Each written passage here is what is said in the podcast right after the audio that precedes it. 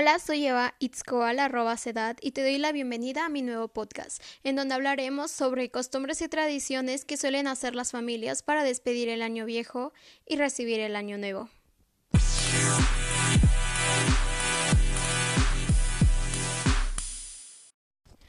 Para recibir el año nuevo hay muchas ideas que las familias suelen creer y quizá esto sea cierto y quizá no, pero todo depende de la fe en que le pongamos. Y algunas de estas ideas es, por ejemplo, vestirse de color blanco totalmente, lo que significa que para el próximo año tendrás paz y tranquilidad en tu vida. También hay otra de ponerse calzones de color ya sea rojo o amarillo.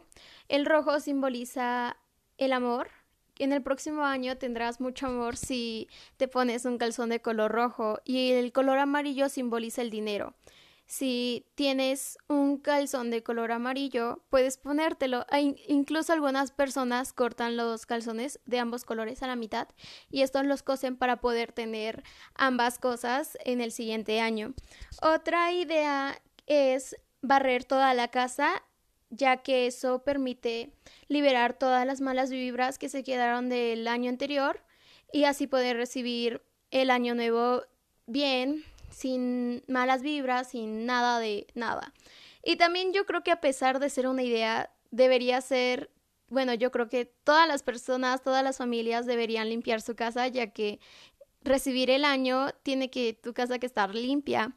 Otra ideología es poner agua atrás de la puerta, lo que simboliza que evitas el que entren a tu casa malas vibras y todo eso.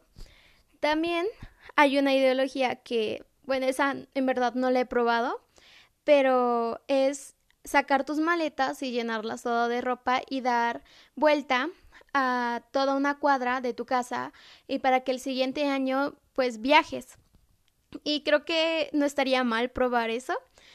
Hay otra que es poner, bueno, regar en las esquinas de las casas, que es arroz, lenteja y este sal, que es, también es igual para evitar las malas vibras.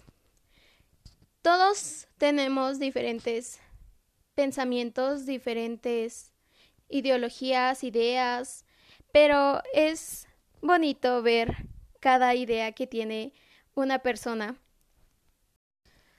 Algunas tradiciones o quizá costumbres que suelen hacer las familias, yo creo que es cenar con todos sus familiares, en alguna casa reunirse, comer las doce uvas, ah, quizá tronar cohetes y entre varias cosas. Cada familia tiene diferentes formas de, de festejar el año nuevo.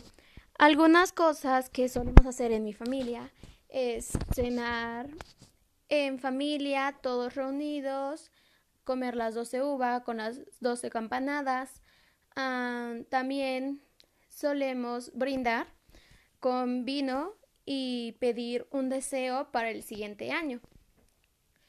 En mi pueblo, que es San Bernardino Tlaxcalantingo, suele acostarse el niño el 24 de diciembre y se hace una celebración en la iglesia en donde hay misa y después de la misa se acuesta el niño en su nacimiento que está en la iglesia. Después de eso, en el, en el fin de año, tocan las campanas exactamente a las 12 de la noche, tocan 12 campanadas y así es como simbolizan el fin del año y el inicio de otro año nuevo y mucho mejor quizá para muchas personas ya que todos tenemos una segunda oportunidad, una tercera, una cuarta, cuantas oportunidades queramos para mejorar en el siguiente año. Existen tantas cosas que uno puede hacer con su familia, pero lo más importante que nosotros debemos tener en cuenta es pasarla bien y disfrutarla con nuestros seres queridos, ya que nunca sabremos cuándo nos podríamos separar. Espero que te haya gustado este podcast y si tienes alguna sugerencia o si gustas compartirme alguna de tus ideas o alguna de tus tradiciones y costumbres que tú suelas hacer para despedir el año o para recibir el año nuevo, no te olvides de mandarme un mensaje. Espero que te haya gustado este podcast y no olvides compartirlo con tus amigos, con tus familiares, con los que tú quieras, incluso que enseñárselo a tu perro, pero no importa. Gracias por escucharme y recuerda que subo los podcasts cada viernes y pues si quieres mandarme alguna sugerencia sobre qué otro tema quieres que hable, eh, me lo puedes mandar por mensaje. Gracias. Hey, vengo del futuro. Se me olvidó comentarle que cuando comen las 12 uvas junto con las 12 campanadas se piden 12 deseos. Un deseo por uva. Y es recomendable que las uvas sean compradas ah, sin semillas y verdes, ya que más que por tradición es por seguridad, ya que cuando estás comiendo las 12 uvas puede que entre esas semillas que vengan con las uvas te puedas atragantar, así que lo más recomendable es comprarlas sin semillas. Gracias.